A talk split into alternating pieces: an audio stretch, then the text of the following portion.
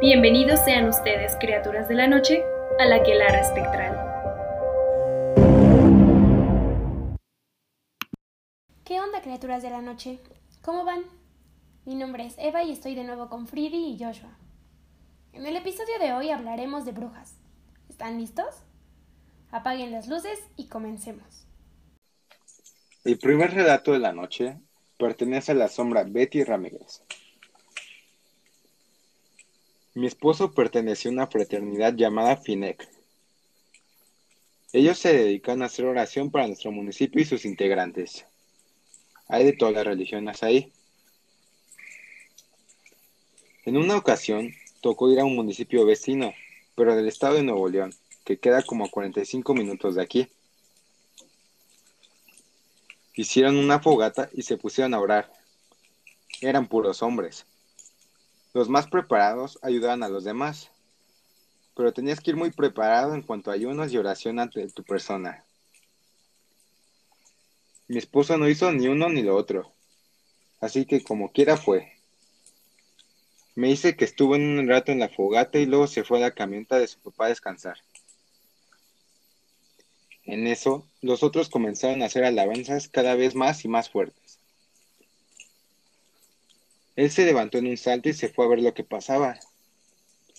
Dice que se veían unas bolas de fuego en un cerro muy cercano. Me dijo que entre más ellos cantaban, más cerca se veían las bolas de fuego. Un señor llamado Celso le dijo, vete a la camioneta, no estás preparado para esto, se va a poner feo.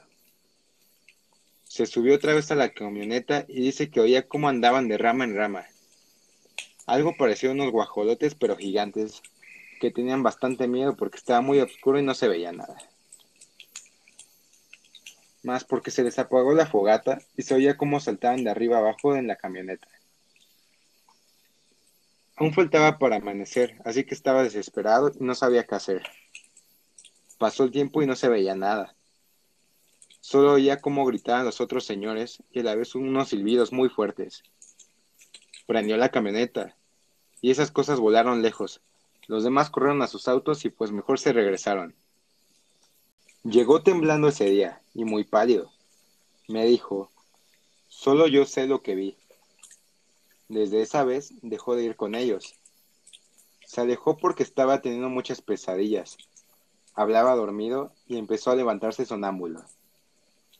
Luego de meses todo eso pasó y no volvió a hacerlo más. Ok.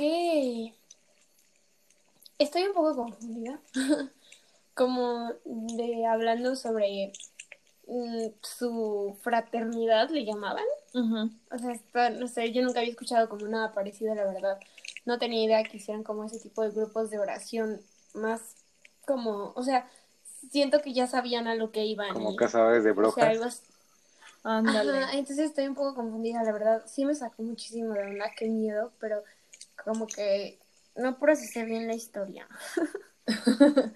o sea, por lo que entiendo es que se juntan para hacer tipo, uh, pues como, ¿cómo, se llaman estas cosas? Como, como cuando nosotros vamos con la hermanita, por ejemplo. Como comuniones. ajá, como comuniones y, y tal vez se les salió de las manos cuando empezaron a ver esas bolas de fuego que empezaron a acercarse demasiado y por eso lo mandaron al esposo, que se supone que no venía demasiado preparado, ha de ser como novato en esta fraternidad, y le dijeron, ¿sabes qué? Tú no lo vas a aguantar, vete. Y pues sí, o sea, que supone que estaban arriba del carro y que... Qué miedo. Sí, está... Está bastante fuerte. O sea, si a mí me pasara eso, igual no sabría qué hacer. Pero fue, fue buen, este, buena reacción, prender el carro y vámonos. Sí.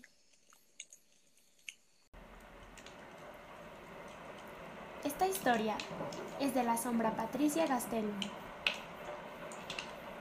Una vez estábamos de vacaciones en Culiacán, Sinaloa, en la casa de una tía. Estábamos los primos, mi hermano y yo viendo televisión en un cuarto, cuando de repente vimos que una señora se asomó por la ventana, hasta se agarró del barandal. Tardamos como 10 minutos en asimilar que estábamos en el segundo piso y no había manera de que fuera algún curioso que iba pasando por la calle. ¡Guau! Wow, ¡Qué intenso! ¡Qué terrorífico! Sí, o sea, así de que bien cortito, pero no sé, o sea, qué miedo, o sea, como algo tan chiquito te puede ocasionar uh -huh. esa sensación de... El escalofrío. Sí, aparte que esta persona estaba en una casa ajena. Bueno, o sea, no era su casa y era como de, ah, sí, hay alguien en la ventana recargada en el barandal. Espera, había alguien en la ventana recargada en el barandal, pero del segundo piso. ¿What? Qué miedo. no manches. O sea, sí, o sea, es muy cortito, pero. Pero sí te viene sacando un buen susto. La siguiente historia es de la sombra Brandon Castro. Yo laboraba en un restaurante y salía a altas horas de la noche. En una ocasión, salí hasta las 3 a.m. y venía súper enojado y maldiciendo. Al llegar a mi casa y bajarme del Uber volteo me percato de que venía alguien. En el momento no puse mucha atención por lo enojado que estaba. Bajé mi mirada y en mi mochila comencé a buscar mis llaves para abrir la puerta. Al voltear de nuevo, vi que era una persona vestida totalmente de negro Venía flotando. Tenía la cara como de anciana y los ojos le brillaban. Al momento de ver eso me quedé en shock y comencé a buscar las llaves más rápido. Esa persona la veía cada vez más cerca y gritaba un dialecto o idioma muy raro. El miedo se apoderó de mí y comencé a gritarle a mi hermano que se dormía en la primera recámara. Mis movimientos no estaban coordinados porque, reitero, el miedo se apoderó de mí. No lograba que entraran rápidamente las llaves en la chapa de la puerta principal de mi casa. Y ese ente o ser extraño gritaba cada vez más fuerte. Por fin logré entrar a mi casa. Se despertó mi hermano y mi padre. Enseguida salieron a ver qué pasaba, pero ya no había nada. Tiempo después, mi padrino, que es vecino, me contó que él también vio algo igual, pero en su caso, ese ser se metía al monte que estaba al lado del fraccionamiento y de ahí se escuchaba cada vez más lejos. Pues muy impresionante este relato. Dos cosas con él. La primera, yo creo que lo trajo por andar de malas, como que de alguna forma llamó la atención de este ente. Y la segunda es que este dialecto que cada vez hablaba más fuerte fue una forma de encantarlo, un tipo conjuro como para atraerlo. Sí. Y de lo primero yo creo que sí, ¿no? O sea, como que atraemos mucho cómo nos sentimos, cómo nos expresamos, cómo estamos. Y pues si él venía como con toda la carga negativa, evidentemente algo así lo iba a buscar. Y de lo otro, qué miedo, la verdad yo no lo pensé así, pero makes sense, ¿eh? Sí, está, está muy, muy loco. Y sí, como dice Joshua, creo que precisamente esos cánticos o dialecto que estaba hablando esa cosa era para llamar su atención y precisamente como para tipo hipnotizarlo y no pudiera hacer lo que estaba intentando hacer, buscar sus llaves y abrir y meterse a estar a salvo en su casa, como que por lo quería, no sé, como atontar para llevárselo o, o algo así. Aparte, eh, su tío dice que igual la ha visto o ha visto a este ente. Entonces, es del área y deberían andar con cuidado. Sí, quién sabe qué busca. La siguiente historia nos la manda la sombra Nora García. Esto pasó en Santa Cruz, Guadalupe, en el año 2008 aproximadamente. Cerca de donde vivía, estaban ampliando una casa muy grande. Entonces, era un domingo como a las 5 a.m. Se oía mucho alboroto de vecinos. Solo me asomé y los escuchaba platicar algo agitados. Yo pensé que era una pelea en fin de semana. Ya para la mañana, uno de los albañiles nos preguntó a mi esposo y a mí si escuchamos o vimos algo extraño. Cuando nos empezó a contar que empezaron a trabajar para poder vaciar la losa, o sea, el techo, y que empezaron a hacer la mezcla. Eran las cuatro de la mañana y que de repente un pájaro muy grande empezó a atacar a uno de los albañiles, como que lo quería tomar con sus patas de la espalda. En eso, su compañero le pegó con una pala, y el otro lo tenía todo revolcado en la mezcla del cemento. El tercer hombre estaba en el techo revisando los últimos detalles de su trabajo, y como pudo bajó, y con una tabla también le empezó a pegar a esa ave muy grande. Estaba insistiendo en llevarse a uno de ellos. Y como el ave o esa cosa no pudo, salió volando. Dicen que hasta se escuchaba cómo se quejaba. Como dato curioso, se fue la luz durante unos minutos en esa área. Volviendo al principio, cuando yo escuché discusiones, eso acababa de pasar y uno de ellos gritaba, ¡Ayúdame! ¡Ayúdame! Para concluir, el señor murió a los dos meses. Los que lo vieron dicen que tenía la espalda con unos rasguños muy profundos. A este señor se le bajó el azúcar y empezó a tener mucho insomnio. Creo que se murió del susto. ¿Sabes qué? Veo como similar a lo que nos han mandado en estos relatos, que muchos, o sea, sí ven a las brujas como bolas de fuego y todo eso, pero también es muy común que las vean como pájaros, como aves muy, muy grandes. A veces dicen que son como sopilotes o que son guajolotes, pero siempre ven como aves muy, muy, muy grandes. No sé si sea por cómo se visten, ya sea, ya sabes, como túnicas negras y pues eso mismo se hace ver como que es un ave, o si se convierten en aves, o qué será. Yo la verdad creo que sí deben de ser, o sea, que sí se han de convertir en aves, porque sí, ya son muchísimos testimonios que dicen que ven, justo como dices, algún tipo de ave grande y pues no creo que sea coincidencia, yo creo que sí se han de convertir en algún tipo de ave el motivo, la verdad, no tengo idea, pero qué miedo. Y en el dato cultural tenemos el, la águila arpía, que es la más grande del hemisferio occidental. Y está en peligro de extinción, curiosamente, porque la gente las confunde con brujas. Se tiene la creencia de que son brujas y por eso las matan. Por su apariencia humana. Wow. Sí, pues es que ahí ya la gente ¿qué, qué tanto es, no sabe si es una bruja o es el ave, ¿no? Y entonces la gente mejor se pone Qué loco. del ajá muy intensos. Pues es que imagínate, o sea, estás en una casa, estás, o sea, tienes tu casa y al lado sabes que hay una construcción, o sea, realmente está vacía. Y, y el, de repente empiezas a escuchar a lo lejos, ayúdame, ayúdame. Pues obviamente sí está muy raro. O sea, sí te empiezas a sacar de onda. Y luego los albañiles te cuentan, lo que vieron y que era un pajarote que se los quería llevar y luego ven el desmadre del cemento regado por todos lados, claramente algo pasó, o sea, ahí está la evidencia.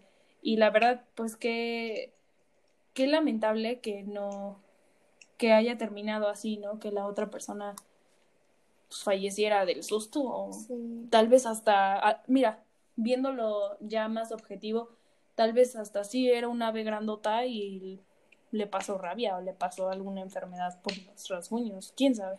Qué miedo. El siguiente es de la sombra Dulce Villanueva. Yo no creo en eso, pero bueno, contaré lo más extraño que me pasó, que mi mamá lo relacionó con brujas. Mi niña estaba recién nacida. En ese entonces mi mamá no quería que estuviera subiendo y bajando escaleras. Entonces me acomodó todo el cuarto que está abajo. Bueno, una noche mi pareja no llegó porque se quedó trabajando horas extras. Entonces mi mamá me dijo, voy a subir el teléfono, si ocupas algo me marcas. Y se fue a dormir. Pasaron las horas, yo estaba dándole pecho a mi bebé y se empezó a escuchar ruidos arriba de la casa, como si alguien brincara, pero lo ignoré. Después, salgo al baño y escucho a la niña llorar, así que salgo corriendo hacia ella y literal estaba a punto de caerse de la cama. Aún no entiendo cómo, si casi no se movía de chiquita y yo la dejé casi hasta la pared. Cerré y apagué todo. Después, empecé a escuchar que tocaban la ventana de la cocina con las uñas. No sé si eran las uñas, pero era un sonido similar. También se escuchaban murmullos. Creí que era mi hermano viendo la tele. Pasó un rato de ruido extraño y empecé a sentir mucho sueño. Sentí raro porque estaba viendo Facebook y de pronto ya me ardían mis ojos. Me sentía muy cansada. y ya me estaba quedando dormida. Mi mamá se bajó toda asustada, casi casi llorando. Se metió al cuarto y me gritó que si la niña estaba bien. Yo le contesté que sí, que estaba dormida. ¿Qué, qué pasaba? Y me dijo, soñé que estaba una bruja y se quería llevar a la niña. Obvio me asusté. Le dije que mejor se la subiera a su cuarto. O que le dijera a mi papá que se bajara a dormir conmigo. Ya que dicen que cuando hay hombres en el cuarto, ellas no se acercan. También, hace poquito dijeron los de la cuadra que estaba una bruja merodeando por arriba de las casas. Ya la habían visto varias veces. Pero como nunca me toca a mí verla, pues seguía sin creer. Habían noches enteras en las que se escuchaba igual que caían cosas pesadas en el techo, que tiraban o rodaban canicas, además de pasos pesados, como si pisaran muy fuerte, casi a propósito. Una vez estábamos todos abajo viendo películas y se escucharon risas y como si alguien corriera de un lado a otro. Pero pues a veces suponemos que son rateros o así. Hay vecinos que sí han visto. Un día, estaban tomando afuera de mi casa y vieron a las brujas pasar volando y chiflando. Cuando uno de los amigos de mi papá iba a contestar el silbido, lo callaron entre todos, porque si les contestaba, ellas se iban a bajar por ellos. Y como mi abuelo es de rancho, una vez nos contó que cuando era joven, su grupo de amigos y él atraparon a una bruja, pero que no pudieron sostenerla tanto tiempo y se fue volando. Yo sí tengo que decir que antes de que hiciéramos como toda la investigación, que leyéramos las historias que nos llegaron eh, y todo eso, para mí, o sea, como que hablar de brujas y eso, era algo más, no sé, más X, más como las típicas historias de que las niñas vienen, las niñas, bueno, pues las mujeres, ¿no? A mi vida. Las brujas vienen por, por los niños, principalmente bebés. Y nada más así como de que la típica de que hay que dejar las tijeras o creo que sal, cosas así como Ajá. muy sencillas. Muy básicas. sí. Pero después de todo esto, qué miedo. O sea, veo que toman formas de animales, también, o sea, no solo van por niños, que chiflan, que wow, o sea, de verdad, wow, yo no tenía idea, de verdad, no tenía idea y me sorprende muchísimo y me aterra, o sea, me aterra de verdad pensar que cualquier cosa, pues en cualquier momento, en cualquier lugar, como sea, o sea, ya no voy a andar tranquila por la vida. O sea, si veo un pájaro de gran tamaño me voy a volver loca. Ya estás entrando en pánico desde ahorita. No, pues sí, o sea, las, o sea, por esto que hemos visto, las brujas están en todos lados y tú puedes creer que estás viendo algo y de repente, ¡pum!, bruja. Entonces, sí, sí está medio, Está cañón, qué miedo. sí, sí, la verdad, sí. Volvemos a este Y- tema de que se quieren robar a los niños. Y lo que decía Ajá. Eva, que este chiflido, que no les debes contestar, eso yo no lo sabía, porque si les contestas te llevan. Sí, qué miedo. No, señor. Sí, no manches. Sí, yo igual cuando, o sea, leyó esa parte Eva fue como de, ¿what? O sea, bueno, creo que, o sea, en cierto punto, si te pones a pensarlo, es pretty obvious, ¿no? O sea, sí es como de, la ves pasar, te haces, te haces eh, casi, casi que no existes, te- no te mueves para nada, tampoco le vas a poner a jugar albercas. Bueno, pero también estaban borrachos, ¿no? Entonces, bueno, pues obviamente, seguramente se quisieron hacer los valientes, así "¿Qué le voy a hablar, o no sé, pero qué miedo, imagínate que, no sé, se regrese, no, no sé. Qué- Además, qué horror. ¿qué buscan, no? O sea, es que eso es a mí lo que me mata la curiosidad, o sea, ¿qué buscan? ¿Por qué como se van con hombres? ¿Por qué se van con bebés? O sea, ¿qué, que absorben su juventud? ¿Se No los sé. comen? Eso sí, no sé. ¿eh? ¿Qué hacen? Está muy, muy Mm. interesante saber. Dicen que les chupan la sangre como vampiros. Pero ¿para qué? O sea, ¿qué hacen o qué? Supongo para, ¿Para su ser juventud. jóvenes? No, qué miedo. ¿Sabes qué estuvo bien loco de, de este relato? Cómo la mamá lo soñó. Ah, sí. Si no fuera por eso, yo creo que igual se vuelven a jalar al bebé, porque es eso, ¿no? A mí lo que se me hace muy curioso de estas historias es cómo jalan al niño. O sea, tú estás igual que se empiezan a quedar dormidas, las chicas se empiezan a sentir cansadas, que es otro, otro de los síntomas que hemos visto, que de la nada les entra un cansancio así cañón, se empiezan a sentir cansadas y de repente sienten el jalón o escuchan al bebé y el bebé está unos metros adelante y es como, como rayos, ¿no? Digo, sí puede ser cansancio, si lo piensas también de alguna manera, pero justo llega la mamá y le dice, oye, ¿sabes qué? Sentí esto, esto, esto. Y la chica como de, ok, pues no, sí está raro. Ahí que las cosas conecten, ahí es donde a mí me gusta, porque ya no tienes otra explicación, ¿sabes? Es como, no sé, te pones a pensar un poquito más en, ah, caray, ¿no? ¿Por qué?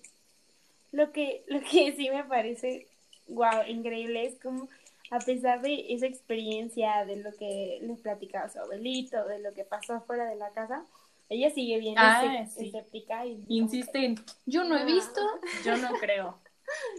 ¿Qué, qué valor? Pues sí. El siguiente relato es de la sombra Jorge Sánchez. Esta historia me la contó mi papá y a él se la contó su tío. Antes eran mucho de ir a la sierra o montaña. Se quedaban a dormir allá. No recuerdo muy bien el motivo de esa visita. Pero un día en la tarde-noche pescaron un animal como un pájaro grandote, casi como un guajolote. Lo amarraron pensando que para el siguiente día se lo podrían comer.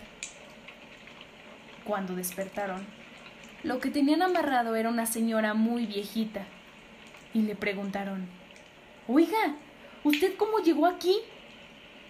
Y ella les contestó, Ustedes cabrones que me amarraron ayer.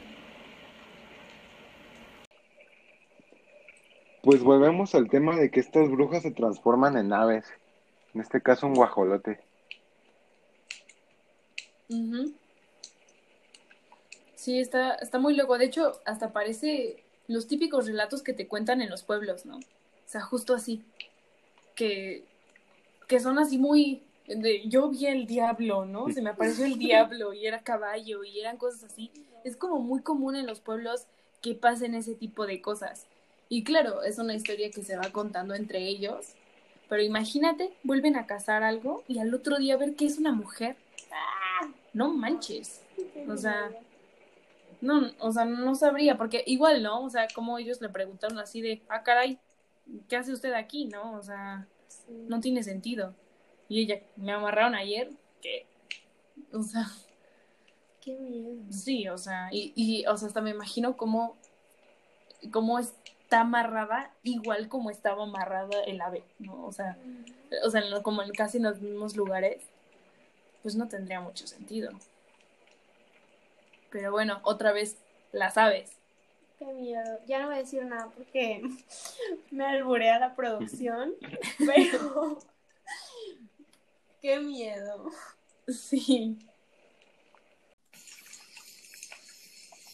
La siguiente historia es una aportación de la sombra Wilka Zárate.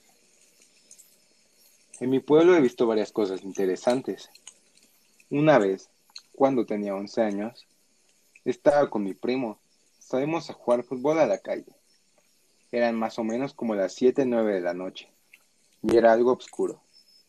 En eso, la corriente eléctrica de todo el pueblo se fue, y en el monte, en lo más alto, tres llamas empezaron a brillar demasiado, y brincaban de un lado a otro. Pero las distancias que brincaban no eran nada cortas. Era algo muy extraño, se movían de un lado a otro rapidísimo. Al día siguiente fuimos a ver. Pensábamos que iba a estar todo el pasto quemado como un incendio, pero al contrario, no había rastro alguno del fuego.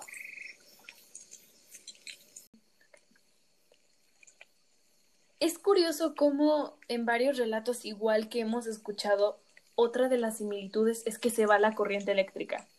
No sé si lo han notado, que de repente o que pasa algo y en ese momento se va la luz, eh, como en la cuadra o en la colonia, o va a pasar algo y se va la luz. Entonces, eso es lo que está como súper raro. En este caso fue antes y empezaron a ver las luces que brincaban en el monte.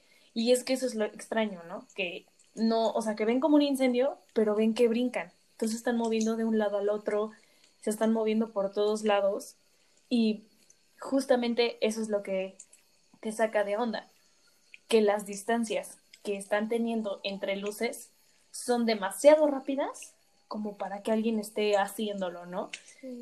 Y cuando van a revisar la evidencia, porque dicen, no manches, pinche fiestón que se echaron ahí, no hay nada, ¿no? Y el, el, fuego es algo bien abrasivo con, con el pasto. O sea, a veces luego caminas por un, por un sendero o por pasto y lo quemas.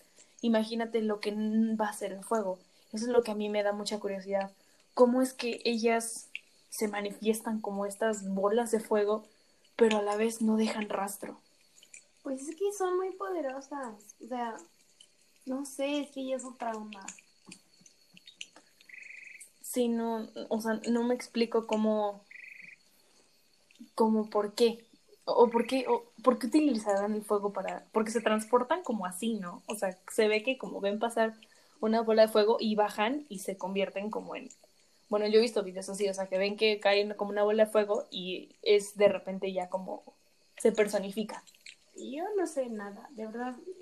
Mm, y solo me sorprende cada uno. Pues es una descripción muy común de las brujas, esta bola de fuego. Y los que han podido verlas dicen que se ven caras en este, en este fuego.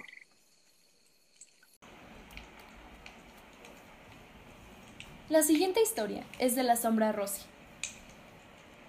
Hace varios años, cuando tenía unos 12 o 13, viví en una loma, casi frente a un cerro muy grande.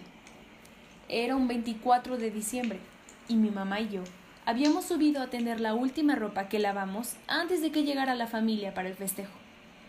Pero ya era oscuro, cuando de pronto, en la azotea, mi vista dio hacia el cerro ya antes mencionado.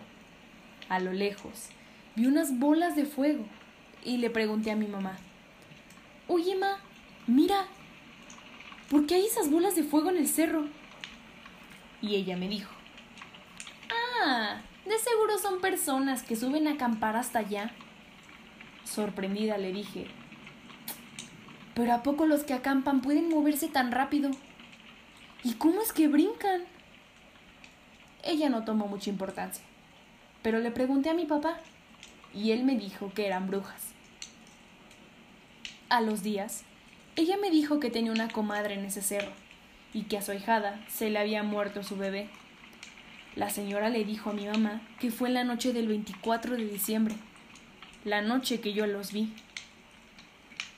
La mamá y el papá del bebé se quedaron muy dormidos y cuando despertaron, encontraron al bebé debajo de la cama con unos hoyitos en los labios y en su cabecita, que de seguro se la habían chupado las brujas. Pero a la señora casi nadie le creyó. El médico o peritos dijeron a la familia que había sido por asfixia. Pero pues no se sabe. Yo sí creo que hayan sido las brujas. Yo ya llevo cuatro años viviendo a faldas del Cerro Grande que acabo de comentar. Ahora vivo con mi esposo y tengo un bebé de casi dos años. Cuando nació, mis papás nos decían que lo bautizáramos rápido, porque aquí sí había brujas. Pero mi esposo no creía en eso. Cuando mi bebé tenía como cinco meses, por la noche empecé a escuchar un chiflidito medio extraño en la madrugada. Me comencé a dar cuenta que cada vez eran más frecuente y siempre justo en las noches. Le comenté a mi esposo que en ese entonces trabajaba de noche y yo me quedaba con el bebé sola. Y él solo me dijo, Ay, debe ser el vecino, que es muy borracho. Y yo le dije, ¿pero diario? y exactamente entre las dos y media a tres y media de la mañana? El punto es que mi esposo no quería bautizarlo hasta tener dinero para una fiesta propia. Pero en una de las noches me quedé sola y comencé a escuchar el chiflido. Me estaba dando mucho, pero mucho sueño, cuando de pronto empecé a dormitar y sentí un jalón en la cama. Y cuando abrí los ojos, mi bebé estaba casi a la altura de mis pies, pero no había nada. Me dio mucho miedo, así que lo abracé y lo acosté bien, pero empezó a llorar con una desesperación increíble. Yo prendí todas las luces para revisar, pero no había nada. Ya no podía dormir en las noches. Me sentía con miedo, hasta que le comenté a mi esposo de lo que había pasado, y por suerte sí me creyó. A la semana bautizamos al bebé y ya no volví a escuchar nada. Le platiqué a mi abuelita y me dijo que las brujas duermen con chiflidos o con un aire muy peculiar a los adultos que están cuidando al bebé. Todo esto es para poder llevárselo más fácilmente. Se me hace bastante increíble cómo sincronizaron las historias en el sentido de cómo de niña vio esas bolas de fuego en el monte y de repente le cuentan que justo ese mismo día falleció un bebito, ¿no? Y, o sea, siento muy feo por el bebé, pero se me hace muy curioso cómo también describen cómo lo encontraron, ¿no? Con hoyitos en la boca y en la cabeza. No sé si eso realmente sea un signo de asfixia como tal, pero viéndolo de creencias populares y todo esto sobre brujas, viene entrando la famosa frase de lo chupó la bruja, ¿no? Te chupó la bruja. Y está muy, muy, muy creepy que, que haya pasado y a la vez muy triste, porque pues pobre bebé, ¿no? Pero justo pasa eso. Y ya después de que ella más grande, en, el, en la misma área, tiene a un bebé y empieza a escuchar estos chifliditos. Y justo ella menciona que se vuelven más recurrentes y recurrentes y le jalan al bebé y no ve nada, o sea, eso es lo que a mí me impacta más, o sea, que le jalen al bebé y de repente ves al bebé que está en otro lado, o sea, vuelvo a mencionarlo, y no hay nada, es lo que te saca de onda, además lo que le dijo la abuelita, ¿no? Que precisamente justo esos chiflidos son para dormir a la persona y puedan llevarse el bebé más fácilmente, me da como, uy, no sé. Sí, qué miedo. O sea, la historia está. Bueno, las dos historias, ¿no? Pues, pero la primera sí está. Está súper. Está súper triste, la verdad. Sí. Pero sí, qué miedo. O sea, yo de verdad sigo así impactadísima de qué magnitud de poder tienen. Y por último, para concluir, encontré el porqué de las bolas de fuego. En la antigüedad se decía que que estas mujeres este, tenían un don que les daban los dioses de convertirse en animales. Y cuando dominaban esta habilidad de convertirse en animales, empezaron a desprender una luz que advertía de su presencia, por eso estas bolas de fuego. Y entre más iba creciendo su poder, pues este se volvían, este, por ejemplo, en el caso de, de esta chica, que se pueden volver humo y entran por las ventanas y las paredes. Y la forma de ahuyentarlas es con metal en la cuna abajo del bebé para cuidarla. Sí, es muy común, ¿no? las tijeras. tijeras abajo de la almohada. Y... Wow. O sea, no manches, yo me lo imaginaba completamente diferente, ¿no? O sea, como que para mí era más común haber escuchado como las bolas de fuego siendo brujas, entonces me imaginaba así como que un nivel más, más bajo básico de bruja, ajá, de bruja siendo una bola de fuego y ya más pro siendo algún animal. Pero qué loco. No, pues sí, porque, o sea, viéndolo como más mística la cosa, pues es luz. Entonces como que trascienden a luz, ya como practicando ser, ser tal animal, no sé si como que es un animal específico o varios, lo que sea, pues ya se vuelve en luz. Y luego volverse humo, no manches, o sea, así es como pueden entrar más fácil, ¿no? A chupar la sangre. Y prefieren a los niños porque dicen que es más dulce su sangre. Ay, no, pobres, no, qué miedo. pobres chiquitos. Esto no es como las brujas que nos platicaban. que se reían y tenían calderos y cosas. Maybe sí los cocinan en su caldero. no, porque los chupan, ¿no? Sí, bueno, hay muchas brujas que sí, o sea, es muy común escuchar aquí en Latinoamérica que los chupan. Ay, Que te bueno, chupa la bruja. pobrecitos. Sí, no manches.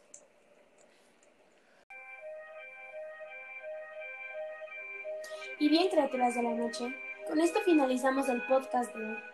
Esperamos que lo hayan disfrutado como nosotros. Recuerden seguirnos en todas nuestras redes sociales. Nos pueden encontrar como Aquelarre Espectral. También tenemos un mail a donde nos pueden hacer llegar sus experiencias, relatos, cuentos, anécdotas, etc. Es aquelarre.espectral.gmail.com. No olviden compartirlo si les gustó. Una vez más, les agradecemos por escucharnos. Se despiden Freddy, Eva y Joshua. Adiós.